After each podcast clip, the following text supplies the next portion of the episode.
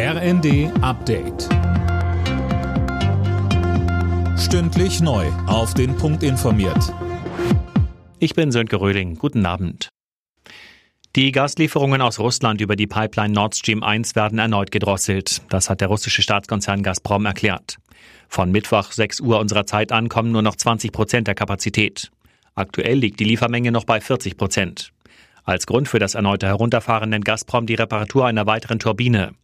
Die Wartung von Nord Stream 1 war es in der vergangenen Woche beendet worden.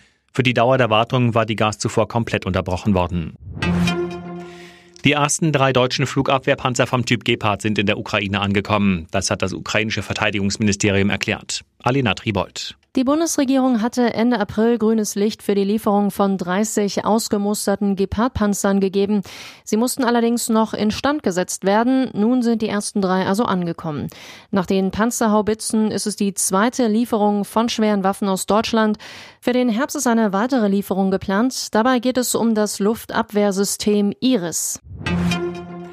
Wer am Mittwoch mit der Lufthansa fliegen will, muss möglicherweise umplanen. Die Gewerkschaft Verdi hat das Bodenpersonal der Airline zu einem 24-stündigen Warnstreik aufgerufen. Damit soll der Druck in den Tarifverhandlungen erhöht werden. Die Lufthansa hatte zuletzt zwar ein Angebot vorgelegt, das lehnte die Gewerkschaft aber ab. Sie fordert für das Bodenpersonal monatlich mindestens 350 Euro mehr Lohn.